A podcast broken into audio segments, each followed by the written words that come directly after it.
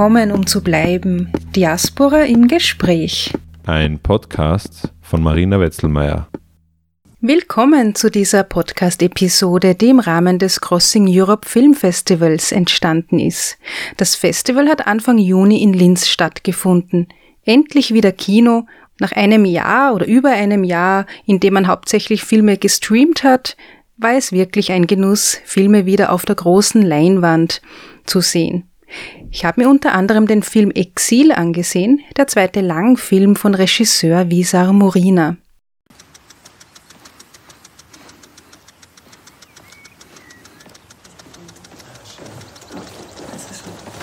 Für uns alle?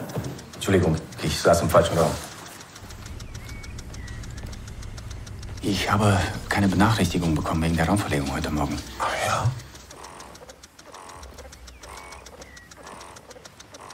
Kann auch tatsächlich ein Versehen sein, ne?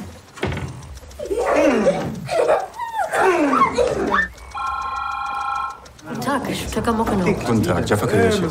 Entschuldigung, Jaffa König. Herr Krösio? Genau. Wir haben verschiedene Hintergründe. Manche von uns kommen aus anderen Ländern. Geschlossene Gesellschaft heute. Manche von uns aus anderen Kulturkreisen. Alles gut? Hey, kommen Sie noch mal her?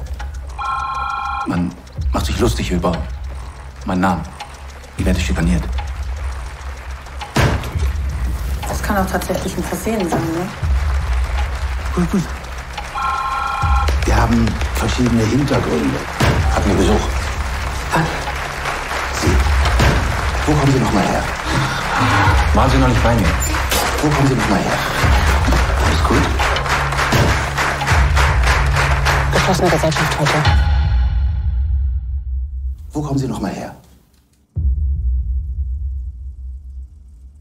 Exil passt sehr gut zum Thema des Podcasts, wie ich finde. Der Protagonist Jaffer lebt mit seiner deutschen Frau in einer mittelgroßen deutschen Stadt, hat einen guten Job und drei Kinder. Doch er erlebt eine Reihe an Situationen, die ihn glauben machen lassen, dass sie wegen seiner kosovarischen Wurzeln passieren. Dass er in der Firma nicht zu Meetings eingeladen wird, ihn die Kollegen für dumm verkaufen oder er schließlich eine tote Ratte an seiner Tür findet. Mit diesen Situationen, die ihn psychisch in die Paranoia treiben, steht Jaffer allerdings alleine da. Ist sein Umfeld tatsächlich ausländerfeindlich oder bildet er sich's nur ein? Laut seiner Frau ist es letzteres, was immer wieder zu Konflikten führt. Ich habe mich mit dem Regisseur Visar Murina genauer über die Motive des Films unterhalten. Für ihn ist es wichtig, Dinge zu machen, zu denen man einen persönlichen Bezug hat, sagt er. Zunächst erzählt Murina von seiner eigenen Migrationsgeschichte. Er ist im Kosovo geboren und hat dort seine Kindheit verbracht. Im Zuge der Jugoslawienkriege musste er mit seiner Familie nach Deutschland flüchten. Damals war er 15 Jahre alt. Zu deiner Geschichte. Du bist mit, als Jugendlicher mit 14 oder 15, mit 15 nach Deutschland gekommen. Wie hast du davor ähm, deine Kindheit erlebt? Wahrscheinlich wie für die meisten Menschen empfinde ich, ähm, oder für einige Menschen vielleicht nicht die meisten, aber empf- empfinde ich schon meine Kindheit eigentlich als die glücklichste Zeit und denke wahnsinnig gerne dran. Und, ähm, und äh, aber es war eine wahnsinnig schwierige Zeit. Und, ähm, und ich möchte nicht in den Schuhen meiner Eltern stecken in dieser das war irgendwie, als Milosevic an die Macht gekommen ist, Jugoslawien ist äh, auseinandergefallen und es gab äh, Ausgangssperren überall und es gab ähm, eine sehr, sehr starke Präsenz der, der, der serbischen ähm, Staatsmacht sozusagen. Und äh, es gab eine Inflation, die völlig absurde Auswüchse genommen hat, so wie, wie man das irgendwie vor dem Krieg in, hier, in, in, also im, im Westen über, über Deutschland oder wahrscheinlich auch in Österreich war es nicht anders lernen. Ähm, aber dadurch, dass man als, als Kind nichts anderes kennt, äh, dann ist das einfach ein Teil der, deiner Realität. Ich denke wahnsinnig gern zurück. Also es ist, ähm, Wo bist du aufgewachsen? ich bin, ich bin ein, ähm, ähm, es gab im Kosovo damals, also ich bin auf dem Dorf äh, groß geworden. Ich bin zwar in Pristina geboren, aber auf dem Dorf groß geworden. Und damals war es so, dass ähm, sehr viele Familien eine Mischung aus kleinem Bauernhof und regulären Job hatten. Ich bin mit Kühen, die ich zutiefst geliebt habe und die ich danach ziemlich lange vermisst habe, groß geworden. Und wenn ich die Möglichkeit hätte und nicht so viel reisen würde, würde ich das durchaus in Betracht ziehen, zwei Kühe zu haben. Okay. Wie hast du dann das empfunden, dass du dann dieses Zuhause dann Also wir sind, mal wir, wir sind, wir sind, wir es. sind, ähm, das war auf jeden Fall ein, ein, ein, ein Zuhause, ganz, ganz eindeutig. Also äh, ganz eindeutig ein Zuhause. Ähm, also es kommt ja sehr darauf an, wie man, wie man das Land verlässt. Zum einen und zum anderen, wie man das Land äh, also, äh, bereist, in dem Fall Deutschland. Äh, wir sind, äh, wir sind quasi klassische Flüchtlinge. Und wir sind illegal äh, eingereist über Italien. Allerdings konnten wir nach Italien und von Italien dann illegal nach, nach Deutschland. Ähm, und ähm, das, wir waren halt erstmal äh, von einem Heim zum nächsten. Und mein, mein Vater war schon hier und er hat hier gearbeitet und es, es ist absurd, wie lange es gebraucht hat, bis wir zu meinem Vater ziehen konnten, obwohl er gearbeitet hat und obwohl er eigentlich für uns ähm, aufgekommen ist. Dennoch muss man, musste man einen Antrag auf Familienzusammenführung stellen und es hat ewig gedauert, bis uns dann ein Verein geholfen hat.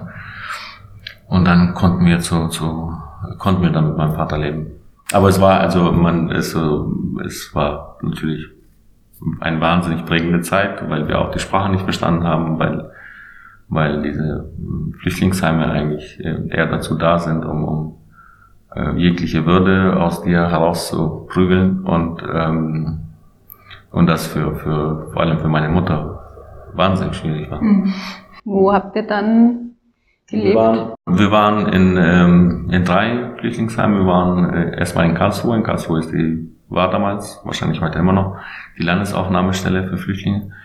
Und dann sind wir von dort nach Göppingen und von Göppingen nach Ludwigsburg und von Ludwigsburg nach äh, Herrenberg zu meinem Vater. Aber du lebst jetzt in Köln, wahrscheinlich wegen dem Studium nach Nee, Köln. ich hab- Genau, ich war dann ziemlich lange in Herrenberg. Dann habe ich ähm, in Tübingen äh, im Theater angefangen zu arbeiten. Und von Tübingen von dann nach Köln und Berlin und dann wieder im Studium Köln und genau. Du hast eh kurz angesprochen, also für deine Mutter oder für deine Eltern war es doch wieder was anderes als jetzt ähm, für dich. Ähm, du hast auch in einem anderen Interview mal gesagt, dass das Ankommen in Deutschland für deine Eltern ganz anders war. Wie, wie, wie kannst du das beschreiben? Ja, etwas, was ich ja jetzt ähm, nach und nach so realisiere, dass das für meine Eltern war. Ich denke, dass es für meine Eltern ein bisschen unterschiedlich war, äh, weil meine, mein Vater ein bisschen anders gestrickt ist als meine Mutter. Also meine Mutter ist oder war eine eher, eher sehr stolze Person und wahnsinnig so bedacht auf, auf bestimmte Dinge und, und ähm, irgendwie hatte sie es ganz nett dort, also im Kosovo. Und ähm, ich glaube, also gewollt oder ungewollt, aber die Würde wird gebrochen. Ich nutze das Wort brechen mit im vollen Bewusstsein. Ähm, und ich glaube, das ist bei meiner Mutter eher passiert. Und ich glaube, das war ein Bruch, von dem sie sich heute noch nicht erholt hat. Und ähm, das äh, und für uns Kinder, also ich habe wahnsinnig schnell Deutsch gelernt. Und ähm, es war mir ganz wichtig, dass wir, äh, dass wir da was aus uns machen. Und es haben irgendwie alle was aus sich gemacht. Und wenn ich zurückdenke, bin ich völlig erstaunt. Und das heißt irgendwie, wir hatten eine, ein Ziel und eine Perspektive, während für äh, meine Eltern das eigentlich so das Ende ihres Lebens war. So. Und dann kommen noch, kommen noch so ganz viele, beispielsweise, ähm, wir sind fünf Jungs und ähm, sind alles quer verteilt. Und das, das äh, finden meine Eltern alles äh, schön und gut und bla, aber ich glaube, die würden es sehr begrüßen, wenn wir ein bisschen näher wären. Bei Personen, die auch erst vor kurzem hergekommen sind, man kennt ja die Vorgeschichten nicht. Ne? Man durch die Flucht, die Flucht macht irgendwie ganz was anderes aus, auch, auch aus den Personen und auch in den Augen von, von, von den Menschen. Also wenn man vorher vielleicht einen gewissen Status hatte, dass der plötzlich dann nicht mehr da ist, wird sicher Also- hart also- sein, ne? diesen Status auch zu verlieren oder diese. Genau, also wenn, wenn, wenn anfangen deine Nachbarn dich als komisch anzugucken, dann irgendwann macht es was mit dir. Irgendwann wirst du es wahrscheinlich selbst glauben. Du hast sehr schnell Deutsch gelernt, hast du gesagt, einfach in der Schule dann, oder? Nee, ich durfte am Anfang gar nicht zur Schule gehen. Ähm, äh, das, war, das hat ziemlich lange gedauert. Ehrlich gesagt hat mein Bruder einen überteuerten deutschen Intensivkurs gemacht, als wir noch im Flüchtlingsheim waren. Und ich habe hört sich jetzt so ganz schrecklich an. Ähm, aber ich habe tatsächlich aus den Büchern gelernt. Mhm. Es gab ähm, eine Bibliothek, wo ich hingehen konnte und habe dann die, es gab so von eins bis fünf alle möglichen Deutschlernbücher. Und äh, genau. Aber man muss dazu sagen, dass Kinder natürlich viel schneller die Sprache lernen. So. Mhm. Und ich, ich bin ein, ein, ein sehr, sehr großer Literaturfreund. Und, und das Lesen hilft sehr. Ja. ja. Es ist interessant, dass du das sagst mit Kindern, weil das ist bekannt, trotzdem wird es ihnen oft abgesprochen. Ja. ja. Gerade also in, in, weiß nicht, wie es in Deutschland ist, aber in Österreich ist es ja so, dass man diese Deutschförderklassen hat. Dass man ja. jetzt Kinder, die nicht Deutsch als Erstsprache haben, dann versucht, in eine eigene Klasse das, zu stecken. Das, das hatte ich auch und das war, äh, das hat aus meiner Sicht absolut nichts gebracht, weil da jede Woche neue Schüler kamen und wir dann immer mit äh, Hallo, ich heiße so und so ähm, angefangen haben. Also es war eine nette soziale Beschäftigung, aber was die Sprache angeht, hat mir das nichts gebracht.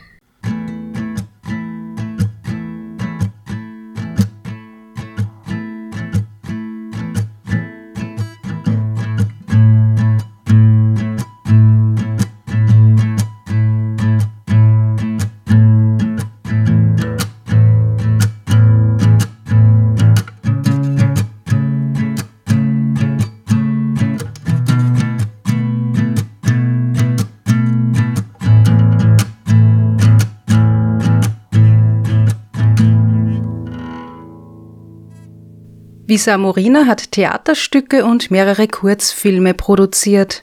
Sein erster Langfilm heißt Babai und feierte im Jahr 2015 Premiere. Dafür wurde er unter anderem beim Filmfest München ausgezeichnet. Babai erzählt die Geschichte des zehnjährigen Nori und seinem Vater, die zunächst im Kosovo leben. Als Noris Vater alleine nach Deutschland flüchtet, begibt sich Nori auf die Reise, um den Vater zu finden. Im Interview geht es vor allem um den Film Exil und dazwischen gibt es auch ein paar Filmausschnitte zu hören.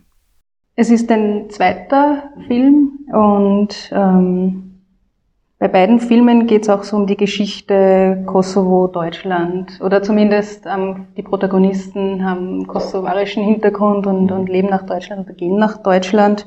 Ähm, und in einem Interview zu deinem letzten Film, zu Babai, Hast du mal gesagt, dass es kaum Szenen in dem Film gibt, die du nicht selber erlebt hast oder die du im Umfeld erlebt hast? Ist das sozusagen auch etwas, das dich dazu bringt, auch ähm, vielleicht auch vor deinem eigenen Hintergrund eine Motivation darüber auch einen Film zu machen? Oh, äh, mit, mit Sicherheit, aber ich finde äh, mit Sicherheit, also vor allem für den, für den ersten Film war das natürlich ganz, äh, ganz wichtig, aber ich grundsätzlich ähm, äh, finde ich es extrem wichtig, dass man einen persönlichen Bezug zu, zu dem, was man macht hat. Und das heißt für mich nicht zwangsläufig, dass man die Geschichte erlebt haben muss, aber dass, dass, es, ähm, dass man einen Bezug zu dem, was man erzählt hat. Also dass man eigentlich weiß, wieso man diesen äh, sehr langen Weg äh, überhaupt macht. Ich muss gestehen, dass ich auch Filme danach unterscheide. Also ich habe das Gefühl, dass man das den Filmen ansieht, ob, ob, ob es einen persönlichen Bezug der Macher gibt oder halt nicht. Das kann auch tatsächlich ein Versehen sein, ne? Was soll daran ein Versehen sein? Man hat mich bewusst zweimal hintereinander aus dem Verteiler genommen. Du musst nicht beschwichtigen. Ich erzähl's dir einfach nur. Ich beschwichtige doch auch nicht. Ich denke bloß, wenn du jetzt anders aussehen würdest, arabisch oder so, dann fände ich dich verständlicher. Was meinst du? Soll ich mich also bei den nächsten Kopfschmerzen damit trösten, dass es andere gibt, die einen Gehirntumor haben? Ja, das sagst du. Nein, ich sage nur, dass es doch nicht unbedingt damit zusammenhängen muss, dass du Ausländer bist. Kann doch auch sein, dass sie dich als Menschen nicht mögen. Kann doch sein. Und nicht mal das ist gesagt. Meinst du, ich weiß das nicht? Ich würde dir einfach raten, weder mit Herrn Koch noch mit irgendjemand sonst darüber zu sprechen. Mach doch einfach deine Arbeit wie bisher.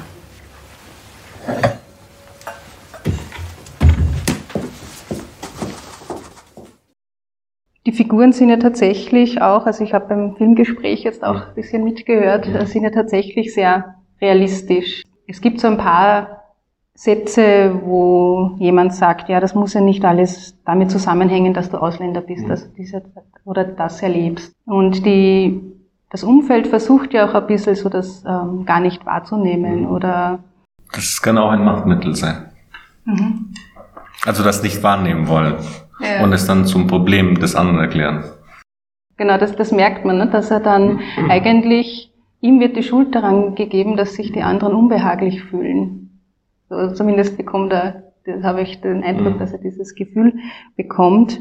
Ich glaube, dass du da mit der, mit gewissen Situationen da auch auf einen wunden Punkt triffst. Rechnest du damit, dass sich da manche Leute ein bisschen auch ertappt fühlen, die da im Kinosaal sitzen? Oder sich vielleicht ähm, dann auch denk, dasselbe denken, wie vielleicht die Frau in dem Film sagt, die dann sagt, na, das, der übertreibt ja, das ist ja Mhm. alles gar nicht so in Wirklichkeit.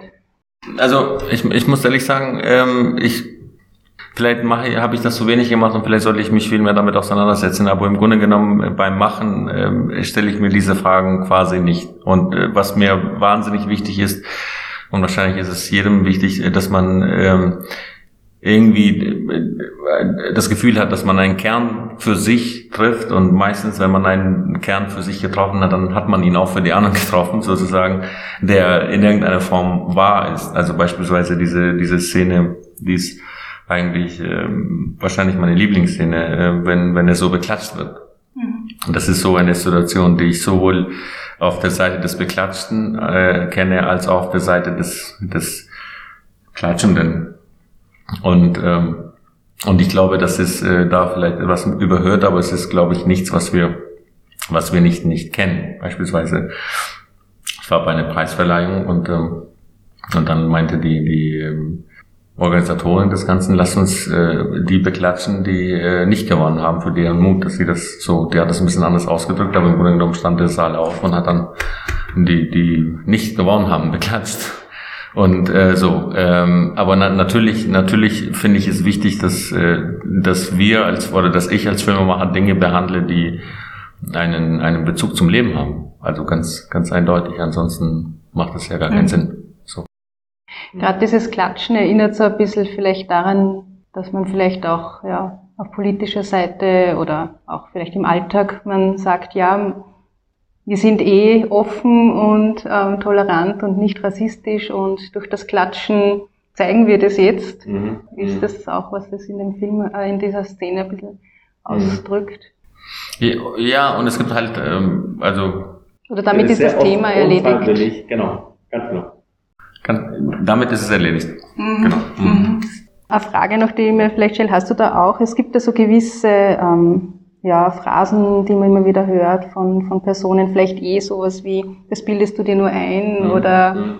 wenn du jetzt, also das sagt die Frau ja auch, wenn du jetzt arabisch aussehen würdest, würde ich dir das Mhm. schon glauben, aber so Mhm. nicht. Ne? Hast du da auch vielleicht Szenen oder Phrasen eingebaut, wo du dir denkst, die kannst du dir selbst, kannst du selbst auch nicht mehr hören, weil du die immer wieder mal hörst? Äh, ja, äh, ich meine, also um ganz ehrlich zu sein, ähm, beispielsweise, gut, ich komme aus dem Kosovo und bin, bin irgendwie mit 15 nach Deutschland gekommen und äh, ich würde mich nie, nie mit jemandem vergleichen, der anders aussieht als ich. Ich glaube, dass sehr viel, ähm, dass, äh, also ich sehe so aus oder die Leute geben mir das Gefühl, dass sie oft gar nicht wissen, dass ich nicht aus Deutschland komme. Ähm, und ähm, ich möchte das gar nicht vergleichen mit jemandem, der wirklich äh, sichtbar nicht von hier kommt. Ich, ich bin mir ganz sicher, dass die, dass die, ähm, äh, dass da eine völlig andere Realität herrscht. Also ich habe, ich habe ähm, sehr früh beschlossen für mich, dass ich, ähm, ich habe alle möglichen Nebenjobs gemacht, mein Leben lang, so und sehr früh beschlossen, es bringt gar nichts, wenn ich mich ähm, äh, per Post bewerbe. Also so, äh, ähm, das hat nun dann was gebracht, wenn ich hingegangen bin und den Leuten in die Augen geguckt habe und denen quasi klar gemacht habe, ich bin kein Affe. Natürlich kann man das Schlimme nicht vergleichen, aber ich glaube, eine, eine, ja, ein, jemand, der schwarz aussieht, ich glaube, dass das wirklich eine andere Realität ist. So. Also ohne, ohne, ohne Zweifel. Und ähm, insofern finde ich, dass da was dran auch ist. Also ist dir noch nicht passiert, so wie es manchen öfters, dass jemand gefragt hat oder dass jemand überrascht war, dass du so gut Deutsch kannst. Oder nee, das ist mir, das ist mir, das ist mir ständig, das ist mir, das passiert mir heute noch. Ich war gestern beim Essen und wurde gefragt, und gehst du zurück? Okay. Zurück wohin? genau. So. Also er fragte mich, woher ich komme und ich erzähle ihm das. Und äh, dann fragte er mich, ob ich zurückgehen will. Ähm, das, das muss auch nicht rassistisch sein. So. Aber mir ist beispielsweise, ich habe im Theater gearbeitet und man hat, man hat äh, mein, äh, man war, man hat mein Interesse für Literatur, für deutsche Literatur bestand. Ich glaube, dass dahinter viel mehr äh, war, ich als Ausländer interessiere mich überhaupt für Literatur. So. Und, und es gibt, es gibt ganz viele, ganz viele, also solche Situationen hat man ja ständig. Also ganz, also davon ist man ständig umgeben. Ich glaube, ich glaube, wenn man es sich leisten kann, dann, das klingt jetzt irgendwie ganz, ganz blöd, aber wenn man es sich leisten kann, dann äh, hilft es irgendwie, das nicht so ganz ernst zu nehmen. Zumindest war das mein Weg. Mhm. Es kommt, es kommt natürlich sehr darauf an, in welchem Kontext und in welchem, ähm, aber ja. Sind Sie Schwabe? Hm? Ob Sie Schwabe sind?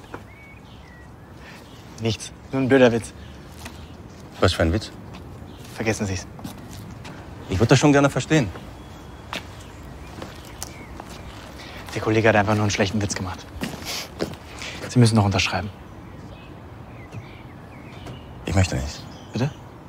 Ich möchte die Kriminalpolizei hier haben und nicht zwei Pubertierende. Das habe ich jetzt einfach mal gehört, ja? Wir leiten den Bericht an die Kripo weiter. Ein Knallkörper ist in einem Kinderwagen gelandet. Das kann vorkommen. Ah ja. Und bei Ihnen? Ist es bei Ihnen auch schon vorgekommen? Nein. Was erzählen Sie dann für einen Scheiß? Hm? Wissen Sie, wie das ist, mit dem Baby vor dem brennenden Kinderwagen zu stehen? Nein, persönlich habe ich das nicht erfahren. Gut, dann halten Sie bitte den Mund und unterlassen Ihre dummen Witze. Entschuldigen Sie bitte, mein Mann ist etwas aufgebracht. Ich bin nicht aufgebracht. Ich bin ganz klar bei Verstand. Ich will das doch überhaupt nicht kleinreden. Es ist schrecklich. Wir müssen dem nachgehen. Nur die Art und Weise, wie du das machst. Davon rede ich. Es gibt im Albanischen ein Sprichwort. Ein alter Mann fiel vom Apfelbaum. Als er im Krankenhaus lag, wollte er nur von denen besucht werden, die auch vom Apfelbaum gefallen sind. Wovon redest du? Davon hast du keine Ahnung, was wovon du redest. Fällt dir nicht auf, dass du jeden Mist und sei noch so dämlich damit erklärst? Lass mich doch in Ruhe. Vor ein paar Jahren gab es einen armen Schlucker in Berlin, der ist rumgegangen, hat Kinderwägen angezündet und vor Gericht gab er an, die Schwaben zu hassen. Darauf haben sich die Polizisten bezogen. Und wenn du deine Augen mal weniger auf deine ach so benachteiligte Seele richten würdest, sondern zur Abwechslung auch mal nach rechts oder links, dann wüsstest du das auch. weißt doch gar nicht, was es heißt, ein Fremder zu sein. In diesem möchtegern kultivierten und zutiefst verlogenen Land. Entweder behandeln sie dich offensichtlich rassistisch oder aber so, als würden sie mit einem Minderbemittelten sprechen, damit sie sich ach so menschlich vorkommen. Oh, du kannst laufen, das ist aber toll. Und wow, zählen auch noch. Uh, bravo. Und noch viel besser, deine Frau schlägst du auch nicht. Du bist ja ein ganz integrierter. Was ja schon auffällt, ist, dass ja der Protagonist, aber eigentlich auch die anderen, niemanden haben, mit dem sie sprechen können oder niemanden haben, der, der sie versteht. Also er kann mit niemandem drüber sprechen, weil die Frau ja auch ähm, eigene, sozusagen eine eigene Welt hat und eigene Probleme, die er dann nicht so wahrnimmt. Aber jetzt vielleicht aus seiner Perspektive, es gibt manche Personen, die zum Beispiel auch ähm, ja, in Vereinen sind und auch deswegen dann sagen, sie sind so froh, weil dann können sie mit jemandem reden und müssen sich nicht rechtfertigen und die andere Person versteht einen eigen, einfach, ja, weil sie ähnliche Erfahrungen gemacht hat. Ähm, ist eigentlich das Bedrückende, dass er das nicht hat, oder? So diese Ich glaube, ich glaube, Austauschmöglichkeit. Ja, ich, ich glaube, das ist so ein grundsätzliches äh, Ding, äh, was für mich äh, wenig bis gar nichts mit, äh, mit dem Thema zu tun hat. Aber ähm, also wenn man sich irgendwie vorstellt, äh, eine, ein, ein, ein Mensch würde jetzt zu uns kommen, wir wären Team befreundet und er hätte jetzt nehmen wir an Liebeskummer und dann würden wir uns irgendwie am nächsten Tag, äh, wir, wir würden uns ihm seine annehmen sozusagen und er würde am nächsten Tag nochmal das gleiche erzählen und nochmal das gleiche und irgendwann werden wir sehr müde davon. Das heißt aber nicht, dass er, dass er uns da Blödsinn erzählt. Ganz im Gegenteil. Das heißt eigentlich nur, dass dieser Mensch wirklich drunter leidet. Aber ab einem gewissen Punkt äh, setzen so Abnutzungserscheinungen. Ich glaube, ab einer gewissen Stärke der, der Probleme ist man vorwiegend allein. Natürlich kann, kann ein, ein, ein großes soziales Netz helfen, ablenken, kann große Hilfe sein und es ist viel, viel schlimmer, wenn man das nicht hat, aber ich habe ich empfinde schon die Menschen als wahr, also es gibt ja jetzt in Großbritannien gibt es ein Ministerium gegen Einsamkeit. Hm. Ich finde, das ist eine Bankrotterklärung an, an, an jede moderne Gesellschaft. Und ich finde aber, das ist gut, dass sie es machen.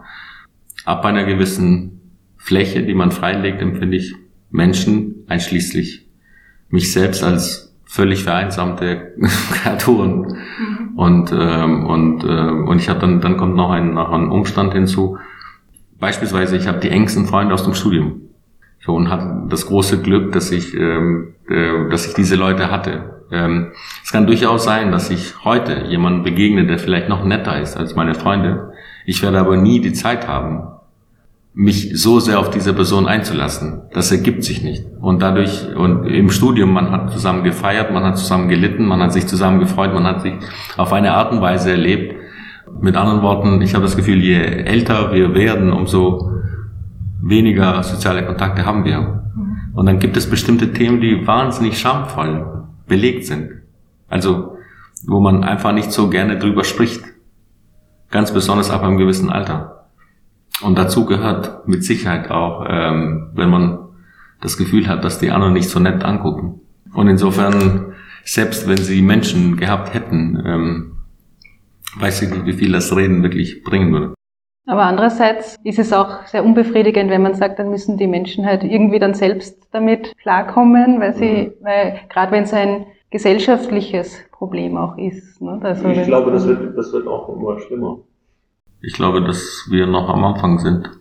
Ich glaube, das ist, für mich hängt es auch sehr viel mit, mit dem, was wir als Verschwörungserzählung betrachten zusammen. Und dann, dann finde, es findet ja immer aus meiner Sicht immer so eine Entbindung vom, vom tatsächlichen Leben. Es gibt eine sehr große Neigung, alles, was unangenehm ist, irgendwie outzusourcen. So. Und, äh, aber alles, was unangenehm ist, äh, kann dazu führen, dass ich irgendwie dem Leben näher komme oder für mich verbundener fühle. Also wenn, wenn beispielsweise, ich finde es eigentlich ein Skandal, dass äh, den Umgang mit alten Menschen in, in, in, in westlichen Gesellschaften finde ich im Grunde genommen eine Katastrophe. Äh, man hat seit ein paar Jahren angefangen, äh, Altersheime ins Ausland zu verlegen und, und äh, sowas. In dem Film geht es auch sehr darum, ja auch den Blick, den die anderen auf dich werfen sozusagen. Ne? Und du hast gesagt, für dich war irgendwie auch so ein Wendepunkt ähm, die Silvesternacht mhm. in Köln. Du hast davor, also ich zitiere auch mal aus einem anderen Interview, wo du gesagt hast, bevor das passiert ist, bist du einfach durch die Stadt gegangen, ohne daran zu denken, dass du eine nicht deutsche Herkunft hast oder so. Oder wurdest du auch gar nicht so wahrgenommen und diese Silvesternacht hat aber dann was verändert. Ich habe tatsächlich nach, nach wirklich nach, nach sehr, sehr vielen Jahren, ähm, also ich, äh, ich empfinde mein Leben in Deutschland als wahnsinnig privilegiert und ich glaube, dass ich wirklich ähm, im Großen und Ganzen sehr gro großes Glück hatte, überhaupt von, von äh, auf der auf der Kunsthochschule für Medien zu studieren und so weiter. Äh, und und ähm, äh, auch ein, ein Netz von Freunden habe, wo es überhaupt äh, gar keine Rolle gespielt hat und demnach, äh, also man steht ja nicht auf und denkt, ich bin jetzt ein Mann oder ich bin jetzt aus dem Kosovo oder also so. Ähm, und ähm, aber da war es tatsächlich, ähm, hatte ich das Gefühl, wie so eine Paranoia, die sich durchs Land zieht. Und habe wirklich drüber nachgedacht. Also so, ich als Ausländer. Aber man muss auch dazu sagen, dass es dann so, so Dinge gibt, die Deutschland ein bisschen zum Glück verspätet war. Also äh, ich kann mich erinnern, dass es vor vielen Jahren in Wien eine, eine Wahlwerbung gab fürs Wiener Blut. Und ähm, 2011 war ich in der Schweiz ähm, und da habe ich Werbeplakate gesehen, wo ich dachte, zum Glück gibt's das nicht in Deutschland. Und äh, 2016 und 17 hat Deutschland das ja nachgeholt mit der AfD. Und es gibt ähm, es gibt dann einfach so Figuren, äh, politische Figuren, die, die dann sehr salonfähig wurden mit Sätzen, die, also beispielsweise die AfD zieht ins Parlament ein und ähm, Gauland, ein, ein Mensch, der sehr geschichtsbewandert ist, der in allen möglichen Gremien saß, der politische Kultur ziemlich gut versteht eigentlich, einen Spruch sagen wie, wir werden sie jagen, also die Bundeskanzlerin und so weiter. Und das hat mir tatsächlich, das macht mir Angst. Mhm. Also ganz praktisch macht mir das Angst. Ich finde, ich finde Höcke, ähm, äh, wahrscheinlich ist es das der gefährlichste Mensch, den Deutschland momentan zu bieten hat. Mhm. Mhm. Das heißt, siehst du das auch so, also dieses, gerade diese gesellschaftliche oder auch eben politische Entwicklung, dass Grenzen immer mehr verschoben werden, dass man also ausgereizt werden und dass jetzt Dinge gesagt werden können, die unmöglich gewesen wären vor einiger Zeit. Ich muss, ich muss ehrlich sagen, ich habe ein bisschen nicht so eine klare Haltung. Pegida, weiß nicht, wie weit das hier bekannt ist. Mhm. Ähm, es gab ja in, in, in 2014 äh, gab es, das begann im Osten, im Ostenteil äh, Deutschlands, eine Montagsdemos, ähm, die, die gegen die, ähm, wie haben Sie es genannt, Islamisierung des Abendlandes protestiert haben. Und die sind jeden Montag auf die Demo gegangen, haben so einen Spruch genommen, wir sind das Volk. Und ähm, irgendwie war ich damals ganz, ganz froh, ähm, dass das passiert ist, weil ich dachte, endlich wird auch für den Rest der Gesellschaft sichtbar, wie rassistisch ähm, äh, das Land ist. Und das ist, man kann es nicht anders sagen, das ist zutiefst rassistisch. Ähm, also in allen Bereichen. Und das hat für mich absolut nichts mit äh, Bildung oder, oder, oder das soziale Milieu zu tun. Ich habe das in allen möglichen Belangen erlebt. Also ähm, so. Und ich dachte, das ist endlich äh, wird es und es sind nicht nur irgendwelche Spackos, die das sagen, sondern wirklich. Also ich habe ähm, einmal beim Arzt, äh, mein Bruder war kurz während des Krieges. Ich habe einen Bruder, der in Pristina lebt, während des Krieges hier und musste ärztlich behandelt werden. Und das ist so ausgeartet, dass ich mich geweigert habe, ich, dass der Arzt meinen Bruder behandelt, weil das so ein ich kann es gar nicht sagen, anders sagen, aus ein wirklich zutiefst rassistisches Arschloch war und ich Angst hatte, dass er diesen Eingriff macht. Und als Begida, so, als Begida dann äh, aufkam, dachte ich, ähm, das könnte eine Chance sein, dass man gesellschaftlich darüber debattiert. Und ähm, blöderweise ging das völlig nach hinten los, weil das dann einfach nur normalisiert wurde. Wirklich so, so Selbstverständlichkeiten. Also ich meine, man kann sich ja Selbstverständlichkeiten, die, die völlig ins Gegenteil umgekehrt werden. Also, also beispielsweise, wir haben einen Innenminister in Deutschland, der Witze darüber gemacht hat, dass an seinem 69. Geburtstag 69 Afghanen abgeschoben wurden. Also ich meine, das ist, das ist einfach Menschenfeindlichkeit. Mhm. Also das ist man, muss man sich einfach klar machen. Und, äh, und natürlich, natürlich gibt es Dinge, die, die ähm, die anstrengend sind und die vielleicht auch was kosten. Aber dann muss man sich fragen, was es uns kostet, wenn wir uns, die, wenn wir uns diese Menschenfeindlichkeit leisten und was es mit uns als Menschen macht und in welcher Gesellschaft wollen wir einfach leben und ähm, und worauf basiert das Ganze? Siehst du auf der, siehst du auf der anderen Seite vielleicht auch ähm, positive Entwicklungen? Also es kommt ja sehr darauf an, wo man hinguckt und wie man hinguckt. Also schon die Tatsache, dass ich ähm, also ich kann vom großen Glück sprechen, dass ich in Deutschland bin. Ähm, meine ganze Familie kann vom großen Glück sprechen, ähm, dass wir in Deutschland sind. Und ich finde schon, die Geschichte meiner Familie ist eigentlich ein Beispiel, wie, wie es auch anders gehen kann. Ähm, ich, ich äh, lebe vom Filmemachen. Ich hab, denke mir irgendeinen Schwachsinn aus und lebe davon und kriege jetzt sogar ziemlich viel Geld, um diese Filme zu machen und äh, suche mir die Schauspieler aus äh, und äh, äh, das ist ein sehr großes Privileg und ich bin als Flüchtling gekommen. Das spricht für ein völlig anderes Land und ganz viele Dinge verstehe ich auch, aber es gibt ganz viele Dinge, mit denen sehr bewusst eine Stimmung gemacht wird und und sehr bewusst ähm, ähm, hinters Licht geführt wird. Ja. Also es gibt, um, um deine, auf deine Frage zurückzukommen, es gibt ganz viele, äh, natürlich ganz viele positive Dinge. Und es gibt, ich habe das Gefühl, dass jetzt, ähm, wobei ich das jetzt eigentlich gar nicht so richtig sagen kann, weil ich sehr in einer bestimmten äh, Gruppe von Menschen unterwegs bin. Aber ich habe das Gefühl, zumindest gibt es ein größeres, auf der einen Seite ein größeres Bewusstsein, auf der anderen Seite halt überhaupt nicht. Aber ja. Mm, yeah. Ich finde, ich finde den Begriff Migration ganz schwierig. In der in Basel war ich einmal zwei Monate.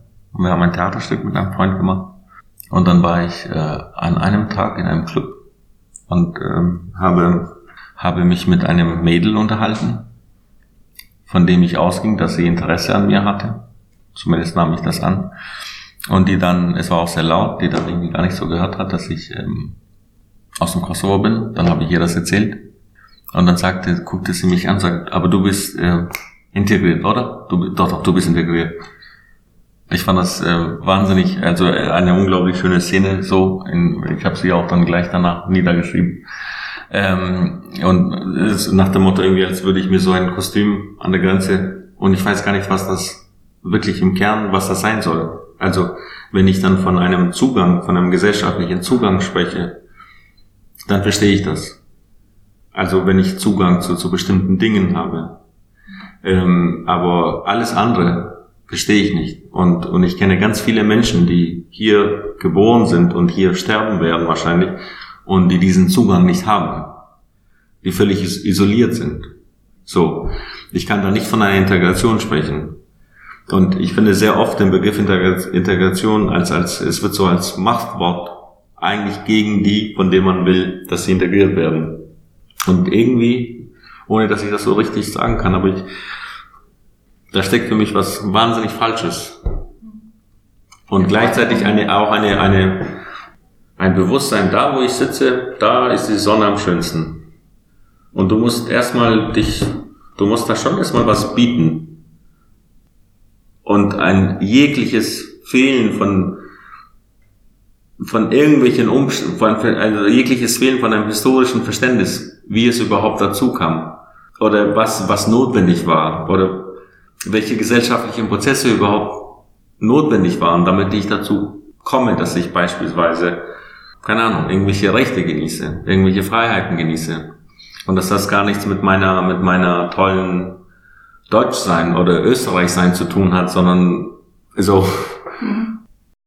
Ist ja gleich so eine Forderung, ne? Dann, eh, interessanter Vergleich, ne? wenn du sagst, wenn man hier, wenn man in Österreich als Österreicher ja. geboren wird, erwartet niemand von einem, dass man jetzt, keine Ahnung, ähm, Werteprüfungen macht oder sonst was. Ich habe das Gefühl, dass wir, also das klingt jetzt so wahnsinnig platt, aber ich habe, also im Kern sind ja alle gleich toll oder gleich idiotisch. So, ganz so. Und wenn ich dann so, ja, aber du musst dich schon integrieren, dann ist immer so ein unglaubliches Bewusstsein für wie richtig ich bin und völliges Unverständnis, wie der andere oder die andere steht. Ich meine, das, was die Leute wollen, das ist in der Regel immer das Gleiche eigentlich. Und natürlich ist es ein großes, ein großer Unterschied, ob ich die Sprache spreche. Es ist schrecklich, die Sprache nicht zu sprechen. Man geht durch, durchs Land und man versteht gar nichts. Es ist schlimm. Es ist schlimm, dann zum Arzt zu gehen und dich nicht mitteilen zu können oder, oder, es ist fürchterlich. Du bist ja völlig wie, wie in einer Zwangsjacke. Natürlich, davon spreche ich nicht. Es ist sehr wichtig, dass die Leute die Sprache lernen. Hinzu kommt, dass das Deutsch wirklich eine wunderbare Sprache ist. Aber darüber hinaus gibt es so, also wenn das im politischen Diskurs verwendet wird, dann habe ich das Gefühl, da ist immer was faul, immer was ähm, und eine unglaubliche Arroganz gegenüber denen, von denen ich das erwarte. Irgendwann hat, hat der, der, der, ich glaube, das war das auch der Minister, der 2017 oder 18 zehn Regeln, wie man sich in Deutschland verhält. Man gibt sich die Hand. Man bla bla bla. Mhm. Ja, das gibt's ja auch mit so eine Broschüre, wo solche Dinge auch drinstehen und den Menschen dann mitgegeben werden. Wo man sich dann schon auch, also wenn man das jetzt, das ist ja nur ein Beispiel, muss auch nicht sein, einem syrischen Arzt in die Hand drückt, mhm. wie man sich richtig verhält, fühlt sich der natürlich verarscht. Ja. Also ja, das ja. ist aber, wie du ja wahrscheinlich sagst, also so einer gewissen Vorstellung her, dass es bei uns hier so ist und woanders ganz anders oder nicht. Ja, aber hier ist es am schönsten. ja. Also, äh, also davon, dass das nicht in Frage zu stellen ist, das ist so sehr sicher. Mhm. Ja. Aber teilweise gibt es dann auch so ganz, ganz, oh, ganz lustige Situationen, also unfreiwillig komische Situationen. Ein paar dieser Situationen sieht man ja tatsächlich auch im Film, die ein bisschen komisch sind, wo ich auch gemerkt habe im Publikum zum Beispiel, wo er sich vorgestellt hat mit seinem Namen und mhm. nach der Reihe die Leute dann fragen, wie bitte? Ja, oder weil sie es nicht oh. verstanden. Und er glaub, musste das, wiederholen. Ja, das, ich glaube, das kennt, das kennt jeder. Ja, ja. Und das ist manchmal, weil man, man sieht, oft ist es ja so, dass man weiß, man wird höchstwahrscheinlich diesen Menschen nie begegnen und es ist jetzt nur eine Freundlichkeit. Also es muss ja gar nicht böse gemeint sein. Und manchmal habe ich mir vor allem, wenn man in einer lauteren Umgebung war, hat man sich gewünscht, dann sollen sie mich einfach Holz nennen, aber nicht irgendwie noch fünfmal. Und dabei habe ich eigentlich gar nicht so einen schwierigen Namen. Aber, Ja. ja. Guten Tag, Stöcker Mockeno. Guten Tag, Jaffa König. Entschuldigung? Jaffa König. Herr Krösio? Genau. Das war die mittlerweile achte Folge von Gekommen um zu bleiben, Diaspora im Gespräch. Dieses Mal mit dem Regisseur Visa Murina. Vielen Dank fürs Zuhören. Bis zum nächsten Mal.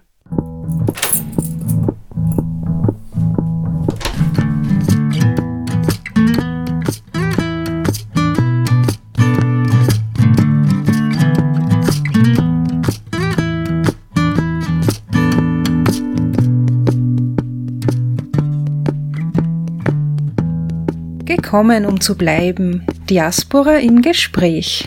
Ein Podcast von Marina Wetzelmeier.